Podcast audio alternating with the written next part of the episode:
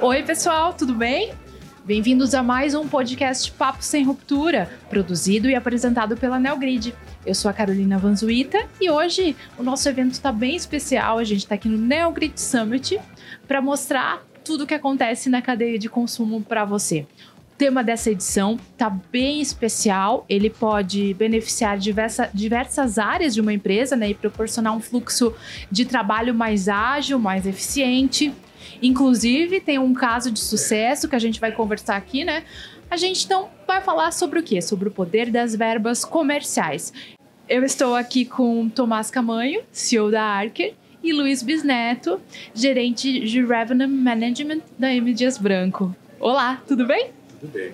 É, Tomás, a gente tem aqui um dado da Arker que é bem importante, até bem impressionante, que diz que 70% das verbas comerciais são alocadas no canal, cliente e marca errados. Isso, quando a gente fala em erro, nos chama bastante atenção, né? É, quais são os principais erros que devem ser evitados na hora de utilizar essas verbas comerciais? Olá, tudo bem? Prazer estar aqui com vocês. Para a gente definir bem o que, que é erro, na verdade, 70% das verbas elas não são destinadas em clientes e marcas que necessariamente vão trazer ou volume ou margem para a companhia. Né?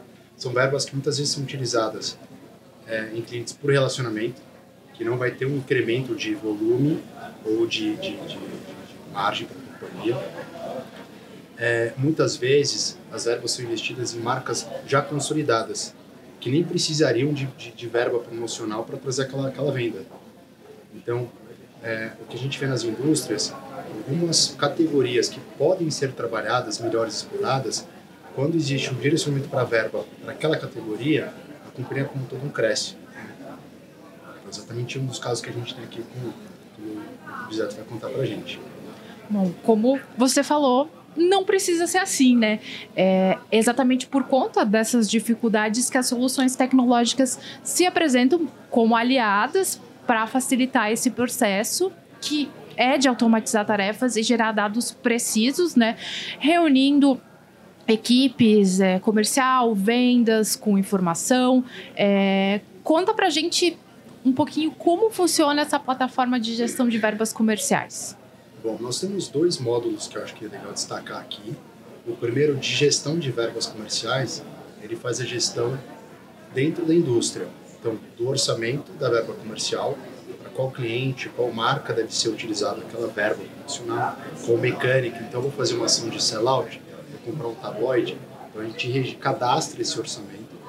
O time comercial ele cria o acordo comercial com o cliente, então vou fazer uma ação no Key Account nacional, da categoria, por exemplo, de massas, no caso da Bebe Dias, e vou usar uma mecânica, vou comprar um tabloide e vou promocionar um sellout por performance.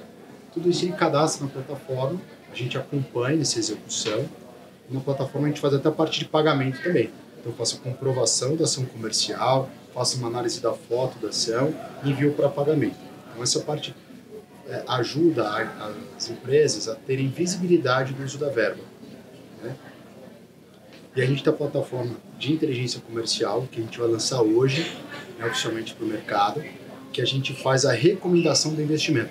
A gente olha todo o histórico de investimento e de venda do cliente e traz para o executivo de venda e para a área de inteligência comercial das indústrias uma recomendação de qual cliente marca a indústria deve continuar investindo, ou deve parar, ou deve manter o investimento também. E Luiz, vocês usam né, essa solução na M Dias Branco.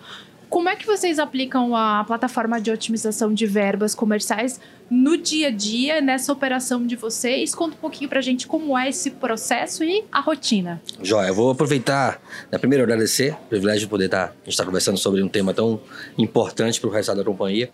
E vou aproveitar para falar dele dentro dos dois pilares que foi mencionado pelo Tomás é, primeiro, a gente tem uma necessidade de ter uma melhor gestão e controle dos recursos. Gestão e controle de verbas comerciais é inerente à qualificação da receita que a companhia vai estar gerando com o processo de vendas dela. Então, a gente conseguir ter a capacidade né, de, de instrumentalizar é, todo o processo de visibilidade de como esses recursos estão sendo usados, ele é crucial para que a gente possa ter muita eficiência é, no planejamento e na execução dessa receita.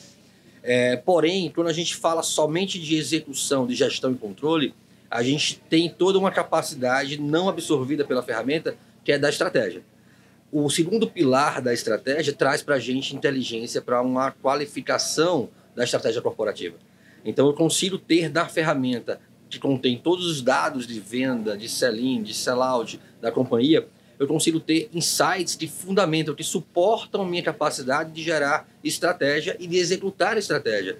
Né? O Tomás falou sobre 70% dos recursos sendo mal utilizados, né? ou por é, simplesmente relações transacionais, ou, ou simplesmente por, relações, é, por transações relacionais. É, é no fim do dia, esse recurso ele não gera receita incremental, não gera resultado para a companhia.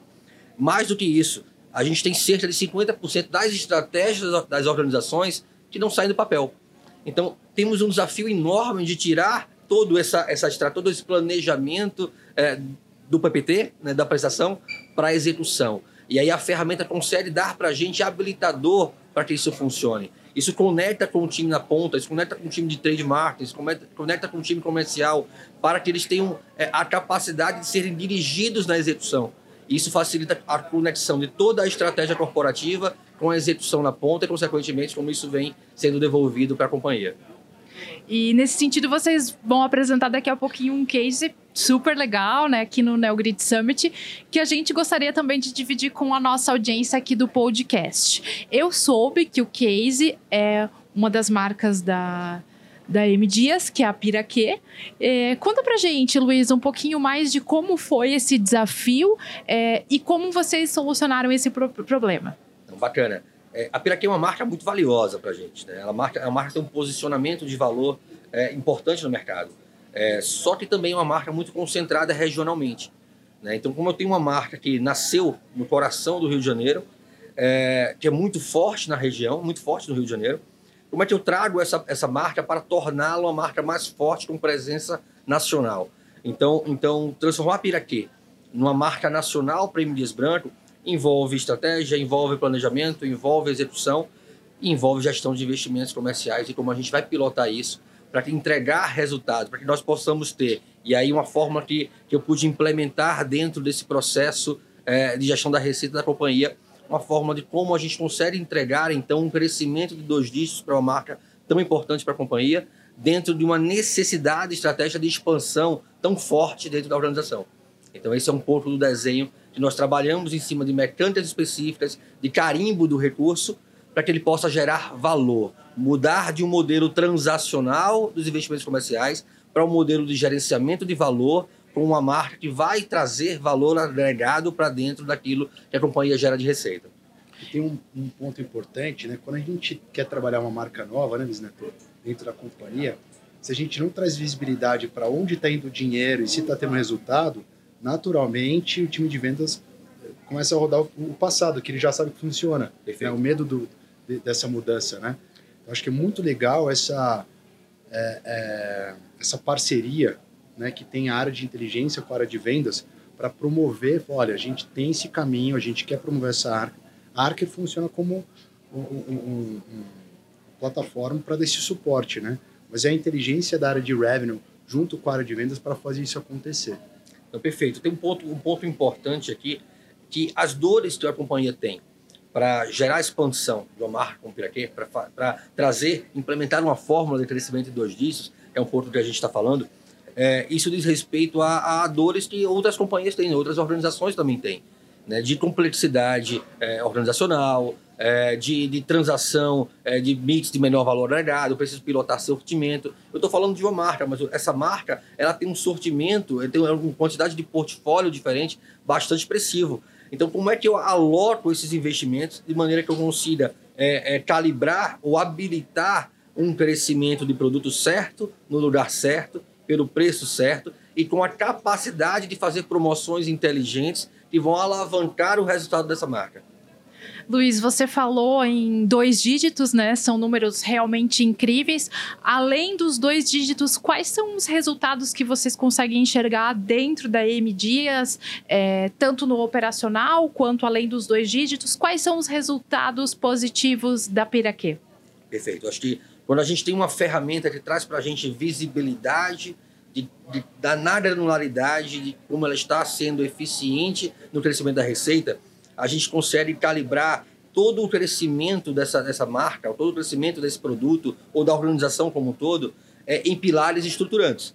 Então, eu, quais são os pilares estruturantes de um crescimento da receita? Eu preciso ter uma dimensão de, de onde eu tenho uma oportunidade de vender mais para os mesmos clientes.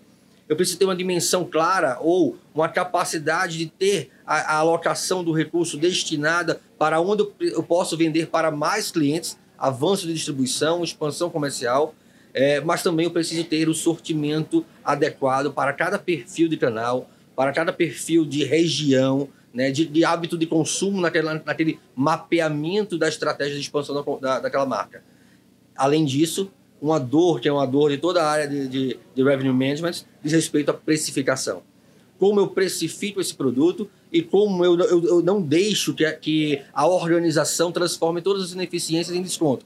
Desconto é difícil de mensurar, desconto nem sempre gera o resultado, é um pouco do, da alocação do recurso no lugar errado. Então, eu, eu consigo ter uma visibilidade e um controle que me permite gerir descontos específicos por tempo e profundidade determinado, no canal correto, com o sortimento adequado, garantindo que esses pilares de precificação, pilares de sortimento pilares de volume, de volume de vendas e volume de distribuição, garantam o meu crescimento de dois dígitos. Tem um, um, um, ponto é que eu acho que é uma preocupação que nós sempre tivemos, que é, é democratizar o conhecimento. Porque, esse resultado de crescimento de dois dígitos, às vezes ele pode ser um projeto, uma iniciativa que alguém fez, montou um plano de ação, pôs para rodar, teve o ganho, acabou. O que eu acho da, da beleza do que a gente conseguiu construir junto foi é, criar um ambiente de aprendizagem com o, esse conhecimento é, democratizado e hoje todo mundo tem acesso a uma informação de qualidade para fazer um bom trabalho. Né? Não importa se ele é novo ou não na companhia, ele está instrumentado para ele conseguir tomar boas decisões. Coisas que sem um, uma boa plataforma, né, e uma boa um bom copiloto, né, para ajudar, você depende de das performances individuais das pessoas. Eu acho que esse também é um ganho super legal, importante para as indústrias. É importante saber que a performance individual ela é valorizada. Só que ela é valorizada a partir de instrumentos que garantem que ela seja potencializada para a geração desse recurso. A ferramenta ela não funciona sozinha. Ela vai, gerir, ela vai gerar uma série de insights e recomendações de onde alocar mais investimento, de onde alocar menos investimento, de onde não alocar investimento. E aí nós precisamos ter inteligência e capacidade de visão sistêmica que me permita pegar esses insights e conectar com a estratégia comercial. Então ela valoriza o trabalho do time de vendas, ela valoriza os planos de execução do time de trade e ela valoriza, obviamente, toda a gestão da receita da companhia. O fato, então, é que fazer essa gestão de forma correta é, um, de certa forma, uma garantia de crescimento do negócio. Mas, para finalizar, então, a pergunta de ouro para o Tomás. Qual que é a fórmula para crescer usando as verbas comerciais? Se existe essa fórmula e como ela é aplicada? A gente, o, o Bisneto, ele trouxe uma fórmula para a gente apresentar no case. É, eu, vou, eu vou dar a minha parte da resposta, eu quero que ele conte a fórmula. O meu primeiro passo, eu acho assim, é a companhia entender que precisa ter um ambiente favorável para uma, uma, uma plataforma dessa, tá? É, onde vai ter uma sintonia da área de inteligência com a área de vendas, que a gente, todo mundo entenda que a gente vai mudar algumas decisões do passado e que, e que não culpem as pessoas que tomaram as decisões erradas do passado. Sempre falo, o problema de transformação é quando a pessoa, a pessoa que está no processo, ela se sente obrigada a justificar uma decisão ruim do passado. Tanto que na minha própria empresa eu falo, olha, a gente está mudando e não tem julgamento das decisões erradas do passado, porque senão se cria um ambiente horrível. Então, assim, do meu ponto de vista, olhando da estrutura organizacional, é entender que as decisões do passado foram tomadas no contexto do passado. E se a gente implementou a ferramenta e viu, nossa, que ruins que foram as decisões, era o melhor que dava para fazer naquele momento. Bola para frente. Acho que é primeiro criar esse, esse pano de fundo, sabe? É, eu, eu, eu, gostaria de entender esse, de trazer o entendimento desse pano de fundo como um ambiente onde a fórmula acontece. Né? A fórmula acontece num ambiente de mudança é, de cultura organizacional, de cultura de execução. Né? Então, tudo que a gente fez no passado trouxe a gente até aqui.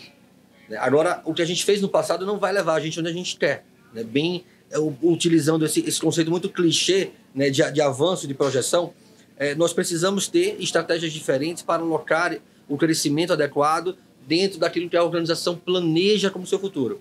E como a organização planeja ser uma organização mais ágil, mais eficiente, é, mais dinâmica, com a capacidade de gerar mais valor, e menos uma organização transacional, de, de é, com menor diferenciação, com MIDs concentrados nos mesmos clientes, eu preciso suportar, habilitar essa nova organização. Então a gente suporta esse crescimento de que forma? É, nós temos uma receita de três pilares essenciais do crescimento: volume de vendas com distribuição. Então preciso ter uma fatia do meu investimento. Ele não pode ter o investimento todo numa caixinha só. Eu preciso fatiar ele em várias caixinhas. Então vou ter uma caixinha de investimento que vai suportar a proteção do meu market share, a proteção daquilo que é core para a companhia. Então, eu preciso suportar isso com investimento. Isso demanda investimento. Eu preciso avançar em clientes que eu não avanço hoje. É isso que vai garantir expansão em áreas onde eu tenho menor participação de market share. E aí, esse é só um dos pilares de crescimento. Um outro pilar de crescimento é sortimento.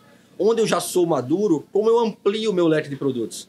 Onde eu aloco, eu não preciso alocar investimento mais dos produtos que já estão maduros naquele mercado e já se transacionam sozinhos em relação a hábitos de consumo, a preferência de marca. Agora eu preciso abrir o leque dessas marcas para que elas possam viabilizar a força da marca, possam viabilizar outros produtos, né, outras linhas de produtos dentro daqueles mercados. E em último lugar, é que eu precifico de maneira inteligente, onde eu vou condicionar uma, uma, uma aplicação promocional que não deprecie valor daquilo que foi construído. Então, essa, essa receita fundamentada nesses três pilares, crescimento de volume, ou por volume nos mesmos clientes, ou por expansão de, de distribuição, é, crescimento de volume por aumento de sortimento nos clientes onde a gente trabalha, e uma precificação e promoção inteligente, vai garantir um crescimento de dois dígitos para qualquer negócio. Luiz, Tomás, Obrigada pela aula de gestão de verbas comerciais. Acho que foi um aprendizado para mim, também para nossa audiência. É, vocês querem comentar mais alguma coisa? Não, eu queria agradecer a oportunidade e a gente, é a gente tem esse canal aberto. Ai, bacana. Obrigada. Pessoal da nossa audiência, quem quer saber mais sobre as novidades do NeoGrid Summit, pode acompanhar diretamente nas nossas redes sociais e no nosso site. Até mais!